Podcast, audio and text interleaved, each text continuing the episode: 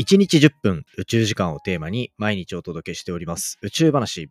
今回は NASA が打ち上げを目指している複数の人工衛星でハリケーンを解明していく、そういうミッション紹介していきたいと思います。そもそも台風、サイクロン、ハリケーン、違い知ってますか？ここの違いも含めお話ししていきながら、NASA が将来に向けてどういう人工衛星の開発を行っているのか、そしてなかなか日の目を見ない気象衛星がどういう活躍をしていくのか、このあたりを紹介していきますので、ぜひ最後までお付き合いください。3, 2, 1, ignition. Japan. 佐々木亮の宇宙話。2023年4月30日始まりました佐々木亮の宇宙話。このチャンネルでは1日10分宇宙時間をテーマに天文学で博士号を取得した専門家の亮が毎日最新の宇宙トピックをお届けしております。本日でエピソードが932話目を迎えているというところになっております。ゴールデンウィークの中、こうやって聞いていただいて本当にありがとうございます。ぜひですね、まあ気になるタイトルとかから聞いていただくのが宇宙話ね、932話もあるから、いいんじゃないかなと、そういう風に楽しんでいただけたらと思ってるんですけど、まあ、そんな中で面白いなと思ったら、ぜひフォローとかしていただいて、ちょっとずつ宇宙楽しんでください。ということでね、ゴールデンウィーク皆さんお出かけとか気をつけてくださいね。そこで今回お話ししていくのは、まあゴールデンウィーク今回結構天気には恵まれてるんじゃないかなと思ってるんですけど、やっぱりそこに関連する NASA の研究紹介していこうかなというところですね。今回はハリケーンだったりとか台風だったりとか、こういったところを宇宙から詳細に研究していこうという、そういうところを目指した NASA が打ち上げる予定の人工衛星のミッションについて紹介していきたいと思います。こういう類の宇宙からの気象とか、そういったところの衛星って打ち上がった後に、僕たちの生活を支えてくれるっていうことはあるものの、実はあんまり注目されない気がしてるなと思ってるんですよ。まあ日本とかだと、なんかこう、ひまわりっていう人工衛星がすごいんです。みたいな話とか、そういうのがあったんですが、実際にいろんな気象衛星飛んでるの、名前一つでも言えます？皆さん。言えないですよね。けど、天気予報とかはめっちゃ見るじゃないですか。台風がどういうものでとか、そういったところもなんかこう研究進んでるっぽいなとかはわかるじゃないですか。けど、ミッションの名前はやっぱわかんないんですよね。なので、宇宙話ではやっぱこういうニッチなポッドキャストやってますから、そういうミッションにも光を当てていきたいというところで NASA が今回打ち上げるトロピックスと呼ばれる可愛い名前の人工衛星紹介していきたいと思います。これですね、一応当初の予定では5月1日に打ち上げが予定されている2023年の。というところで、まあ特にアメリカゴールデンウィークとかないですから、日本のゴールデンウィーク過ごしてる間にロケットに乗って打ち上がっていくんじゃないかなというところですね。これ、ロケットラボっていう会社のロケットに乗って打ち上がっていく予定になってるんですよ。トロピックス。後でトロピックスの説明しますけど、まずはここで出てくるこの打ち上げを担っている企業、ロケットラボ。多分、ポッドキャストであんまピックアップしてこなかったかなと思うんですが、実はめちゃめちゃ有名な、超重要な宇宙企業になっております。聞いたことありますか？ロケットラボ。多分ね、あんまりないかなと思うんですけど、これもう結構老舗といえば老舗で、創業は2006年らしいんですよね。しかも、まあ NASA のミッションを今回担う。で、今は一応本拠地もアメリカにあるっていうところなんですけど、創業はニュージーランドなんですよ。ニュージーランドでスタートしたロケット打ち上げを担う企業っていうところになっていて、小型のロケットのエレクトロンっていうやつを運用してたりするというところなんですね。まあ、この他にも結構いろんな打ち上げできるように、ニュートロンって呼ばれるやつをこう開発してたりだとか、結構いろんなのあるんですね。まあ、こんな中で、こう世界屈指のロケットラボが今回トロピックスの打ち上げを担当すると。ニュージーランドからスタートって聞くと、僕はちょっとだけひいき目で見てしまうというか、僕あれなんですよね。よく聞かれるんですよ。英語とかってどうやって勉強したんですか？みたいな。で、NASA 行った時って結構もう英語、結構ひどいもんだったんですけど、それよりも前の状態ってもっとひどくて、で、そんな中で大学1年生の時に、なんか大学入ってからちょっとちゃんと勉強は頑張っていこうかなと思ってたんで、成績割と良かったんですよ。大学1年生の時。そしたら、なんかこう、成績でもらえる奨学金みたいなあの、給付の支援金みたいなのが、なんか留学するんだったらあげるよみたいなやつがあって、それで初めて海外に行ってっていうので、ニュージーランドに1ヶ月半留学してたんですよね。それのおかげで、そこまではもうね、彼女に英語の学校の課題とかやってもらうみたいな。でも、そもそも高校の時の英語ももう全然さっぱりみたいな。基本的に成績3とかだったような気がするな、みたいな。運が良かったら4ぐらいなのかな、みたいな。ぐらいの感じだったので、なんか僕の英語に向き合うところとか、英語に向き合うきっかけみたいなのをくれたのが実はニュージーランドだったりもするし、ニュージーランドって結構、あの、サザンクロス、南十字星っていうところで、を目印に見つかった島みたいな感じで言われてるんですよね、昔。あの、マウイだっけ？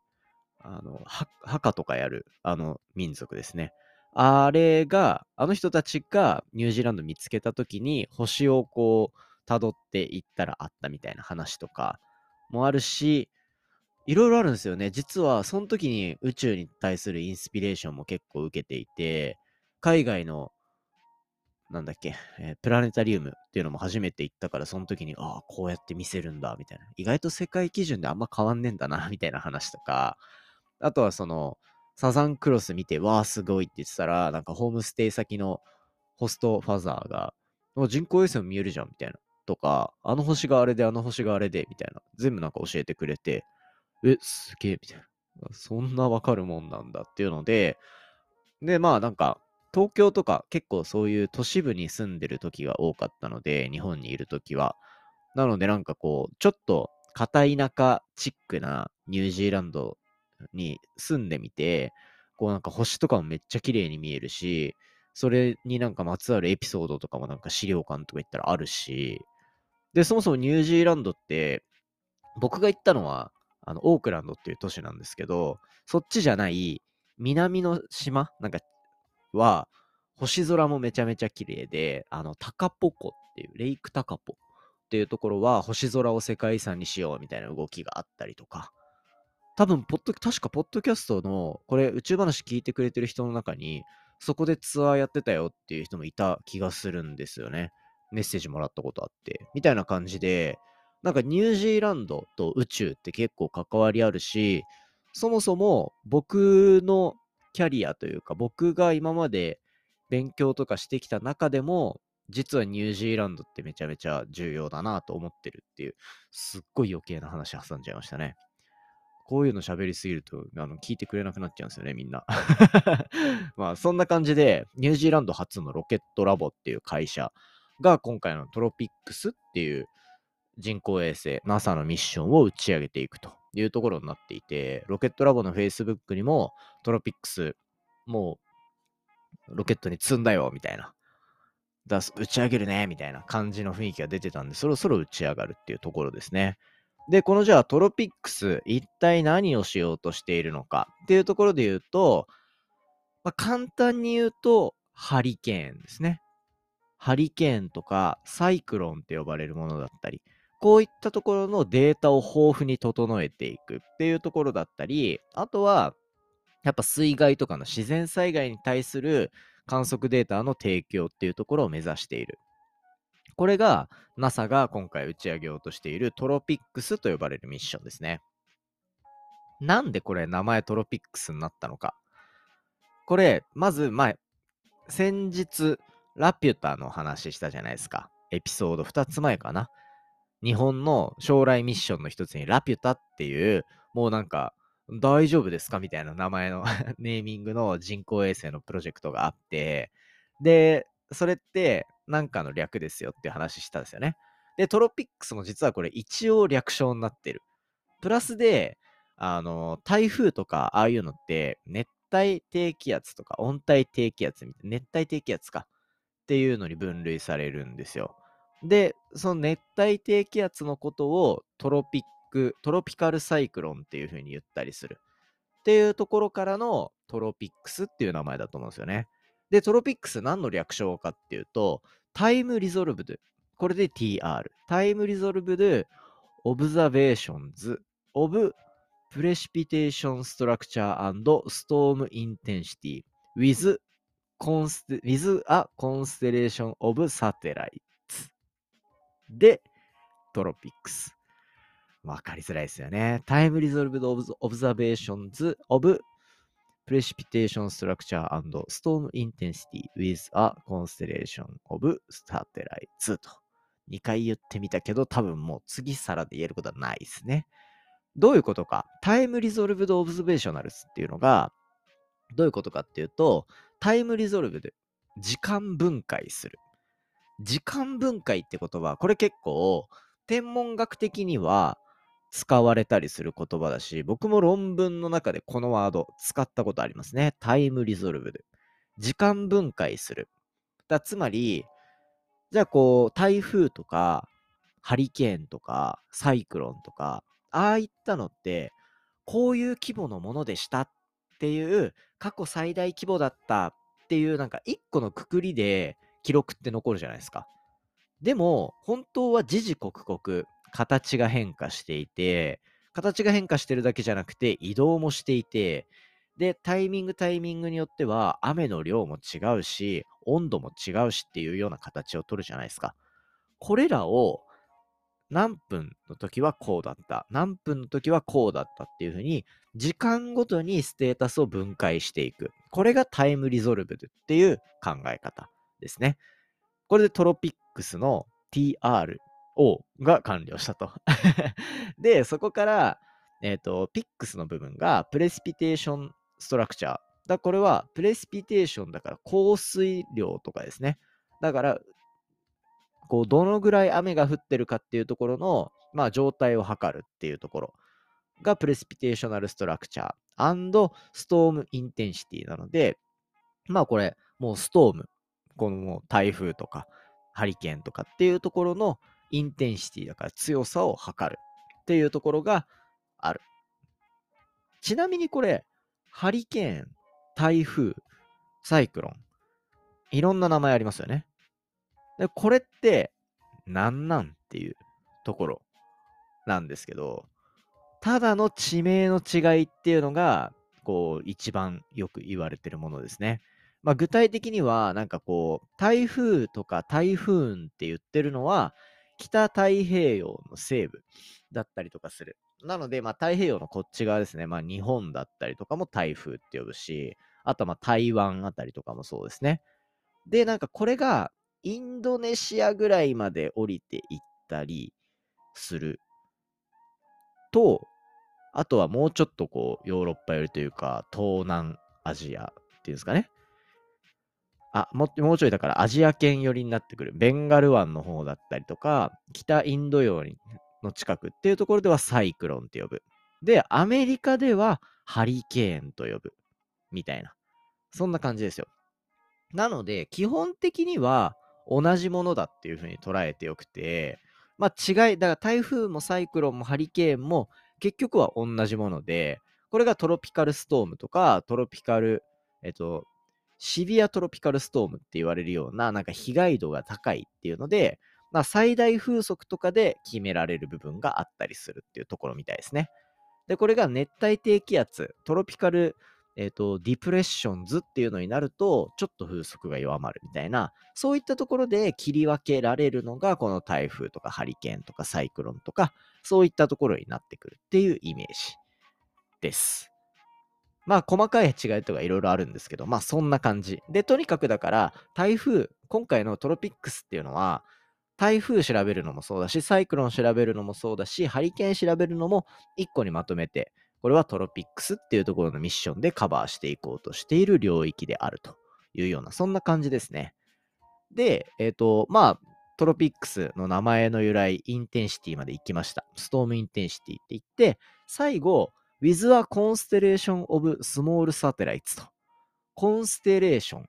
衛星のコンステレーションっていうのは、よくポッドキャストでも紹介するような、えっ、ー、と、スペース X が手掛けているスターリンクとかと呼ばれるやつに近いですね。コンステレーション。そのまま英語で辞書引くと、星座とかっていう言葉になるんですけど、だからこれ、星座、点と点が連結して一つの形を成しているものじゃないですか。だこれ、コンステレーションっていうのは、コンステレーション・オブ・サテライツなので、あ、スモールサッツか。うわ、やべ、全然違う呼び方してたな。スモールサッツ。なので、小型の人工衛星の星座。つまり小型の人工衛星を連携させて、ミッションをこなしていくっていうので、コンステレーション・オブ・スモール・サッツという風になっている。そういう状態です。これで、あの、名前がなんとなくピンときたんじゃないかなと。Time Resolved Observations of Precipitation Structure and Storm Intensity with a Constellation of Small Sats というところで、時間分解、降水量だったりとか、台風の強度っていうところを連携した複数の人工衛星によって、タイムリゾルブドオブザベーション、時間分解観測をしていくミッションですというのがトロピックスっていう名前に秘められた思いになってます。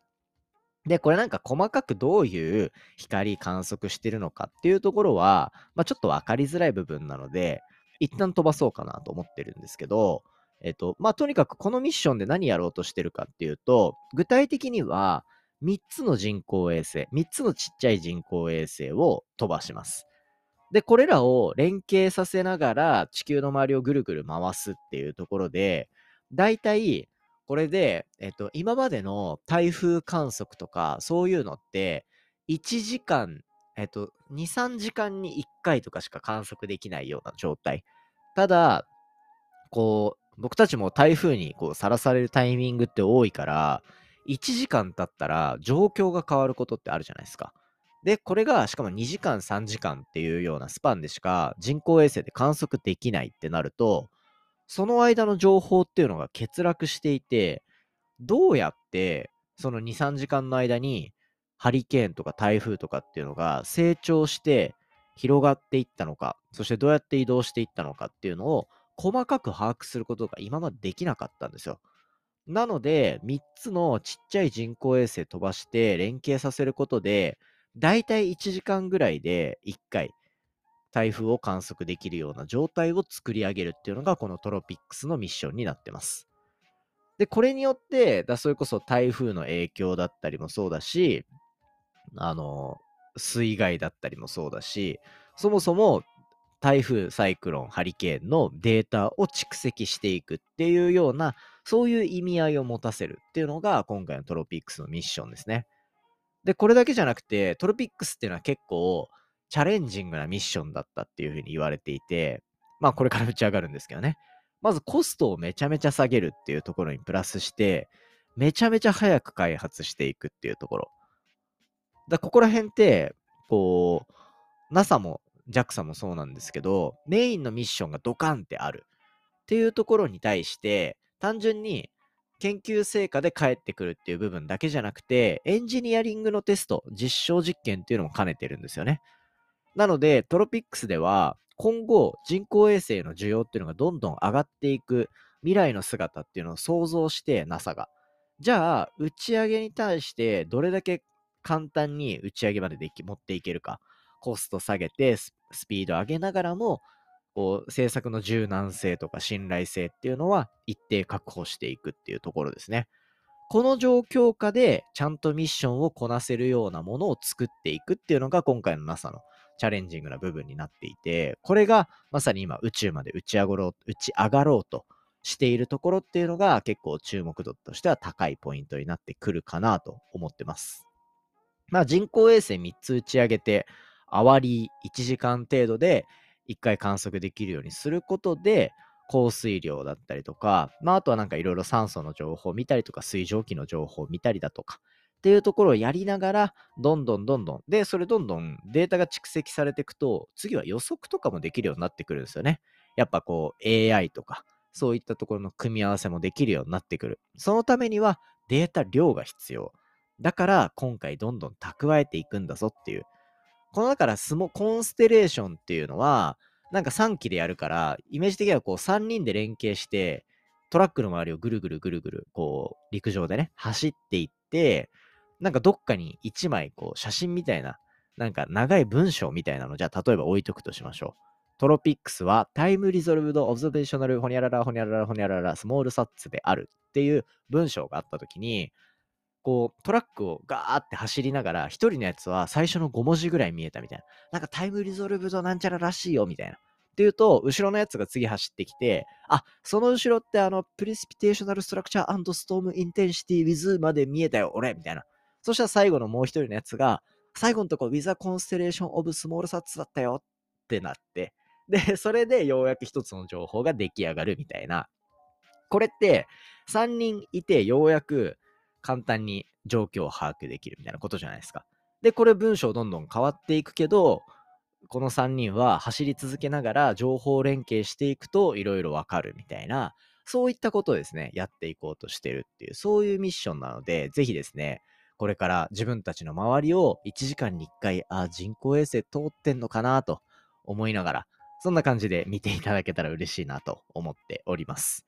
そんな感じで今回はちょっと注目されづらい気象に関する衛星、NASA が5月に、2023年5月に打ち上げようとしているトロピックスと呼ばれるミッション紹介させていただきました。今回の話も面白いなと思ったら、お手元の Spotify アプリでフォロー、フォローボタンの下にある星マーク、こちらからレビューいただけたら嬉しいです。番組の感想や宇宙に関する質問については、Twitter のハッシュタグ宇宙話で募集しております。じゃんじゃんお寄せください。それではまた明日お会いしましょう。さようなら。